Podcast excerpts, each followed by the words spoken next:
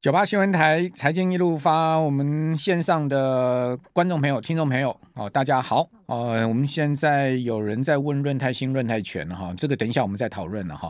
呃，同时我们也有朋友在线上说，有没有风雨欲来的感觉啊，阮大哥？哦，这个风雨永远都在啊，好像都没有走掉啊。现在这个全世界的经济啊、金融的风雨啊，一直都在，没有走掉。好，只是说它会不会变大而已了哈。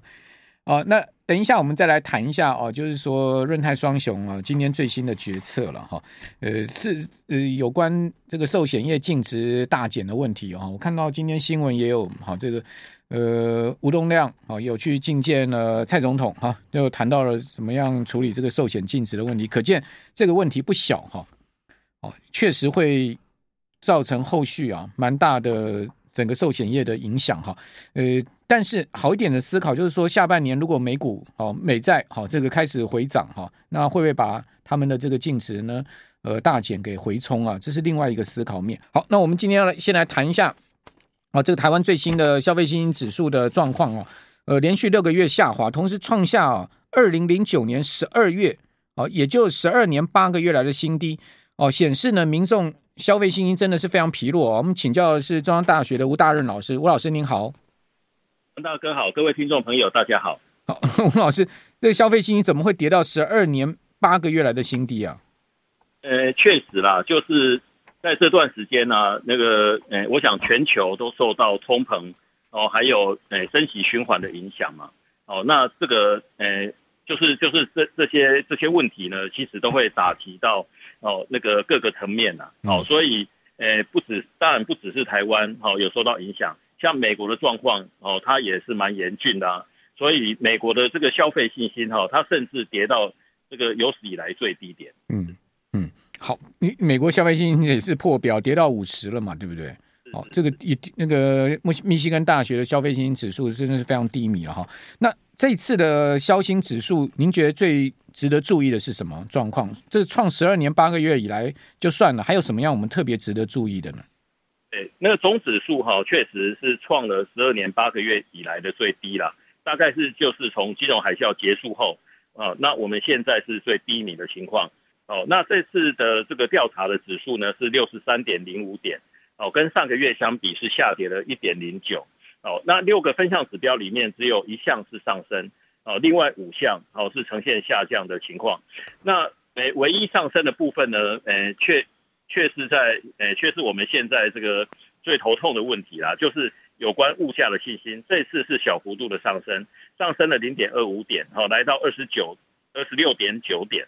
好，那当然啦，诶，它只上升了零点二五点哈，因为上升的幅度太小，好，所以从统计学的角度来看，它不算是显著的变动，但是至少呢，它也没有再继续跌，好，所以我们可以把它看成是一个止跌的这个状况了，嗯，就是，诶，现在呢，一般的民众对物价的看法，哦，诶，就是以七七月份来看，诶，不会比六月份还差，哦，大概我们可以这样解读啦，嗯。好，那房产的部分呢？我们主要看呃耐耐久财货时机这一个分项指数。对，那我们现在呢有有两个指标哈可以参考。好、嗯，一个是耐久性财货购买时机嘛。好，那但是呢，它它的内容当然是比较多一些，除了房地产之外，哦，还有包括哦汽机车啦、家电产品等等。哦，那另外我们有一个独立的房地产哦信心指标，那这两个其实这两个指标呢，在这个月都算是显著的下下跌。哦，那耐久性财货购买时机哦，诶，我们这个月调查的结果是一百零九点，好，跟上个月相比，好是下降了二点九点。那房地产信心指标呢，诶，这个月调查结果是一百零三点三点，好，跟上个月相比是下降了二点二五点。好，那所所以我们可以看到。这两个指标呢，它都是呈现下跌，而且是显著下跌的情况。哦，但是呢，他们还是维持在一百点以上。哦，所以，诶，虽然是下跌，但是呢，还是维持在乐观的水准。嗯嗯嗯。好，那呃，我想请教吴老师啊，就是说这个信心指标啊，哦，呃，贵贵校所调查的，您觉得什么时候会是低点啊？什么时候会触底啊？呃，我觉得我们下半年其实还是有蛮大的呃风险的哈，特别是那个呃，就是就是经济下滑的风险，哈，下半年诶可能诶机会还蛮高的，好，所以呢，那个诶随着就就是美国现在是不断的在升息嘛，哦，那那个诶联准会哦，他刚刚刚宣布哦，就是呃七月份呢，它要升息三码，好，所以累计到现在已经九码，而且呢，它也暗示九月份它应该还会继续升息，所以呢，随着升息的幅度越来越大。那我觉得对台湾经济的冲击，哦，就会也会越来越大。好，那刚才我们提到的这个消费信心的部分啊，哦，就是，呃，就是当然下跌最重的哈是耐久性财货购买时机了哈。但是呢，除了这个部分之外，哦，其他的下跌项目，我觉得也蛮值得我们关注的哈。那在投资股票时期这个部分呢，呃，这次啊是续创新低，嗯，哦，就是上个月呢，我们已经是那个。是有调查以来最低的结果了哈，那这个月呢，它又在继续下跌，好，所以呢，诶，它是连续两个月哈都是创最低，好，那诶这个月的调查结果是二十四点八，好，那诶跟上个月相比，好，它继续下降了零点七点，好，所以是创历史新低，好，所以我我们可以看到，其实在股票市场的部分呢，嗯现在大家的投资信心其实是非常的低迷，嗯，好，那当然。那个我们现在在股价上面呢，有有国安基金的加持了哈，但是我觉得那个一般民众的信心，我们其实从从交易量就可以看得出来，哦，其实现在的交易量哦跟跟呃几个月前来相比哈，其实现在还是萎缩的很厉害，没错，所以可见哈大家的这个信心哦确实是有不足的现象，对，那呃吴老师您觉得？这个国际大环境啊，这个宏观的环境上面呢，还有以及呢，我们看到就是说整个呃交易量的萎缩各方面，哈，您觉得台股呃还会再继续下跌吗？就是说整个趋势性您怎么看呢？以股市的趋势性，嗯，呃，其实哈，股市它当然多少要反映基本面了，嗯，好，那那我个人的看法哈，就是我们其实下半年我们的基本面其实还是有蛮深的疑虑，嗯，好，那最最主要的问题哈。是，呃，因为现在呢，那个全球通膨的情况还蛮严重的，哦，那本来我们在六月下旬的时候，已经看到很多大宗商品的价格有下跌的趋势，哦，但是它跌了一段时间之后，其实现在好像又慢慢弹回来，对，哦，所以所以呢，像原油的价格，它也慢慢在回升了，哦，所所以这其实是显示我们供给面的问题其实还没有完全缓解了，哦，那所以说呢，当供给出问题的时候，哦，那诶，不管是联准会哈，还是其他国家的央行，哦，他们透过哦升息来压抑通膨，好，那其实升息呢是在压抑需求嘛，嗯，哦，那那这样子的政策，在供给面出问题的时候，它压抑价格的这个效果一定不会太好，好，所以其实我们可以从这次的经验可以看到，联总会在三月份它就开始升息，五月份哦又继续升息嘛，哦，当然前面升息的幅度不大，哦。那各各升一码，好，跟五月份两码，好，那那这样的升息呢，我们可以看到美国六月份的 CPI，哦，它不但没有降下来，它反而在升上去，对，哦，所以美国六六月份 CPI 的年增率，哦，高达百分之九点一，嗯，哦，这也是蛮大的幅度了，嗯，哦，所以它显示说，诶，当供给面出问题的时候，其实哈，这种需求面的政策，它除非哦非力道非常的大。哦，否则呢，它还是很难把价格压下去。嗯，所以联总会在在六月份，它就更大幅度的哈，一次升了三码。嗯，七月份呢又再升三码。嗯，好，那其实三码的幅度，哦，其实已经是相当的相当的大，很大。好，那我我认为，哦，它应该会产生一些效果。嗯，好，对物价应该还是会有一些压抑的作用。是，但是呢，在此同时，哈，呃。它也要承担一些成本了，嗯，好，那这个成本呢，就是呃需求如果大幅度的下降的话，哦，因为呃升息它就是在压抑需求嘛，对，那需求如果呃大幅度的降，哦，那特别是在消费的部分，嗯嗯，哦，那我觉得呢。它所产生的影响不只是美国，全球的经济可能都会受到蛮大的影响。对啊，好，台湾最近那个电子业库存堆高到不得了哈，然后呢，各家公司的法说会讲讲法都超保守哦，甚至模棱两可哈，含糊其辞，这就看得出来他们现在目前的状况嘛。哦，这个因为台湾的电子呃，就是要出口到全世界去嘛。其实以美国啊、中国大陆啊、好欧洲啊、日本啊这些地方，呃，各地方为大宗嘛。好，东东协国家各方面为大宗嘛。那你这个美国景气不好的话，当然就会影响到台湾这个以出口为导向的电子零组件产业，包括半导体嘛。确实如此。而且呢，其实那个美国哈，它现在的进口金额已经接近三兆美元了。嗯。哦，所以所以呢，当它升息哈，还有它的通膨。呃，都都会使得家庭支出增加嘛，那势必就会引起消费哦、呃，消费排挤。OK，哦，所以所以它的这些诶、呃、被排挤掉的这些消费产品，好有很多呢，很可能就是我们主力出。好，那以这个复杂的问题，我们等一下休息一下，等一下回来再谈。九八新闻台 FM 九八点一财经一路发，我是阮慕华。刚吴大仁老师讲，就是说股市哈，这个一定会受到宏观经济影响，包括这个利率政策的影响，哈，货币紧缩的影响，这是一定会的哈啊，因为你之前股市涨上来，也不就是货币宽松吗？所以这个解铃还须系铃人一样的道理，就像这个润泰双雄的问题，它是。呃，成也南山，败也南山嘛，哈，所以说净值的减损，哈，最主要还是要看南山解解铃还须系铃。他今天呃用所谓改变这个财财会原则的方式，哈，呃，采取公允价值，那只是一时这个缓兵之计，哈。好，那回到就是说这次的鲍尔的记者会上面，他其实呢有人说他是盖牌，哦，就是说他也没有给出未来的明确指引。那华尔街对九月。这个联准会要升息呢，各自解读。有人说鲍尔是转鹰，有人说鲍尔是更鸽。哦，就是说分成两边了。就是说，认他认为他鹰的人很鹰，好，认为他鸽的人很鸽。哦，就是说他当然他就是既鹰且鸽，他讲的话就是模棱两可嘛。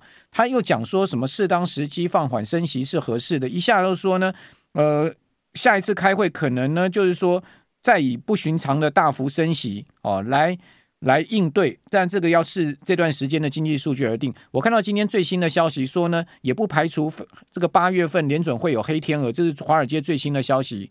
哦，当然这个大家听听，就是说，呃，他们预估华尔街可能会有一个非常规的会议，如果通膨居高不下，所谓非常规的会议就是不在呃例行 FOMC 会议时候呢决定升降息。那过去是有这个记录了，如果以升息来讲，它回推到一九九四年的时候是曾经有一次非常规的升息的。好，但是过去联准会都是非常规的降息，因应紧急情况。哦，那这个也是另外一个状况。好，那所以呃，联准会的这个利率到底会怎么走？好，现在市场比较中性的看法是认为九月升两码了。好，十一月跟十二月各升一码。好，把年底联邦基金利率拉到三点二五到三点五的区间了，大概是一个比较呃中性的看法。那至于说中央银行九月份啊要举行里监事会议，会不会跟着？哦，也要升息一码呢。这个地方，我们继续来请教中央大学吴大仁老师。吴老师，您怎么看央行要怎么应对？哦，这个联准会已经背靠背的哈，这个是呃，已经呃，您刚讲五月跟这个七月的升议息会已经是背靠背的，连续两次升三码。哦，这很大幅度，总共升了一百五十个基点。哦，这个如果回推联准会的升息的记录的话，这要回推。到一九八零年代，保罗沃克当联准会呃主席的时候，当时的一个雷厉风行的那时候的一个升息的幅度，这次是有得比的喽。呃，其实还是没办法比啦。嗯，好，因为那个 Paul Volcker 呢，他他在一九七九年开始升息嘛。对。好，那一九七八年，好，他的美国联邦利率的水准接近百分之八。哦，所以其实当时的利率是非常高的。嗯嗯。好，然后呢，它最高哦，就是 Paul Volcker 从一九七九年开始升息，那最高到了一九八一年的时候呢，他把联邦利率调到超过百分之二十。嗯。所以，所以这个这个它它的幅度当然更大。哦，那我觉得现在要把联邦利率调到百分之八的可能性都不高了，更何况是到百分之二十。嗯嗯。好，所所以。诶，但当时有它的这个诶历史背景，然后那而且呢，就是两伊战争也是持续一段时间嘛，所以供给面的问题迟迟没有办法解决。哦，但是我们现在其其实情况，诶，有可能就是在物价上涨这部分有可能会稍微缓和一点。哦，就是但俄乌战争的影响还在。哦，但是我们可以看到，诶，俄罗斯呢，它也是为它的贸易，哦，在找其他的出口。哦，譬如说原油的部分呢，它。他现在卖到欧洲很困难，所以他就是在在亚洲这边找到出口。嗯，哦，所以中国跟印度都都跟俄罗斯买了很多原油啊。对，哦，所以所以呢，从诶整体的全球市场来看，哦，其实呢，俄罗斯的这个供给哦有慢慢恢复的情况啊。嗯。哦，但但是呃，我们可以看到这个受创最严重的当然还是欧洲啦。对啊，欧洲的电价它涨到爆了。是，而且德国呢，它居然会产生贸易逆差。嗯，哦，这个这个也是这个很难得见到的情况。对，好，那刚刚阮大哥提到这个央行的部分，嗯，哎，我想央行是这样。当然，我们现在呢，那个物价上涨的这个压力还在了。哦，到到九月都很都很难这个完全这个降下来嘛。哦，那所以呢，哎，对央行来讲，哦，升息它也是压抑，哦，呃，压抑需求。哦，那那这个，呃，这个部分呢，呃，当然除了压抑需求之外，哦，因为我们跟美国的贸易关系是非常密切的。哦，呃，不管是这个在贸易上好的关系。哦，诶，甚至在金融上的关系，这个影响都很大。哦，所以呢，我们诶跟美国利差，哦，如果美国升息，我们没有跟进的话，哦，利差扩大，那台币贬值的压力就会更大。嗯，哦，那如果全球的物价都还是维持在高档，所以我们光是台币贬值，哦，可能就会带来更高的通膨嘛。嗯，哦，所以，诶，对央行来讲，它看起来好像有，诶，不得不升的压力啊。那它会升半码还是升一码呢？你觉得？我我我现在的判断哈，就是我认为它即使升息哈，都不会升得太高，嗯，啊，就是半码，哦，绝对应该是不会超过一码，嗯嗯，哦，哎，我们不要说绝对了哈，嗯，那但但是但是哈，那个哎，我刚才提到的，就是美就是联储会升息哈，嗯，其实呢，对台湾影响最大的部分还是在那个消费排挤所产生的这个对出口的影响，对。哦，那这个部分呢，如果非常严重的话，它甚至甚至会带来我们在出口上面的衰退，好，甚甚至是整个经济成长的衰退。好，所以呢，诶，不管是对企业还是对家庭来讲，哦，央行升息都是在加重大家的负担。如果我们下半年的经济哦表现诶不如预期啊，哦，就是如果这个消费排挤真的真的影响到台湾，那我想这个央行它绝对会陷入两难。嗯，哦，升息它对，对不起，您您继续。是是，我我我的意思是说，哎，升升息呢，它它一方面哈，就是抑制那个家庭的消费嘛。嗯，哦，那那所以说，我们的内需产业哦，它可能就是间接会受到影响。嗯，哦，那出口的部分呢，呃，因为很多很多厂商哦，他们还是有财务的杠杆嘛。哦，所以他们的贷款哦。这部分的这个相关的成本哦，如果央行升息的话，那他们也会增加哦。所以，所以如果诶，就就是我们出口的订单哦，如果有下降的情况，那另外一方面呢，就是在它的生产成本部分哦，我们可以看到七月份电价已经调上来了。然后接下来，如果诶央行升息的幅度哦太大的话，嗯，那很很多厂商它的它的那个相关的成本。哦，就是生产成本还有它的营运成本都会大幅度的提升啊。那这个这个其实对企业来讲，哦，那个我觉得他们承受的压力就会变大。那严重的话，可能我们的这个无薪假啦，或者是失业的这个状况，哦，可能都会开始恶化。所以央行也要。央行也很为难了，对不对？哦，他也就是说考量一下台湾的整个企业承受能力、家庭呃对于利率的承受能力，甚至就是说他也要考量到下半年可能景气恶化的问题，出口可能恶化的问题嘛。但我们不知道出口会不会呃出现大幅衰退，哈，但是你从今天友达呃跟群创都已经转亏了，哈，这个第二季都已经亏损了，哈，面板的状况，好，看到呢，昨天联电的法说会。联电昨天法说会记者没写的是之后法人的提问，法人就问说啊，我跟听众没有报告，他就问联电说呢，库存的情况啊，结果联电的回答讲说呢，库存的确是高的啊，他同时呢，他讲说啊，要多久可以修正这个库存呢？他也不知道，好，他也不给一个确定的答案，说他也不知道要多久消消化这个库存。哦，然后他说呢，手机、PC 还有消费端很疲弱，这个都大家都知道。但他说公呃车用、公用那个 networking 的部分算稳定。哦，那联电给出来的这个说法就告诉你，就是说下半年就是很大变数。那欣兴对下半年也保守啊，他说呢，欣兴欣兴认为第第第三季跟第二季持平，那这个这就是低于预期了嘛，因为之前大家都认为呃 ABF 是一季比一季好嘛。那你就是说第三季跟第二季持平，不就是低于预期了吗？所以你看到星星为什么今天跌停板，你就不给该烂一样跌停板哦，那联电今天不是又跌了六趴，呃，一点六五趴吗？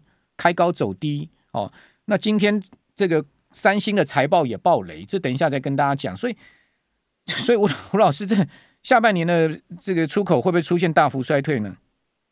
这个这个风险其实是蛮大的啦。好，一方面是美国嘛，那我们刚才有提到那个欧洲，哈，因为诶，它现在通膨的情况也很严重，而且欧洲央行也开始升息。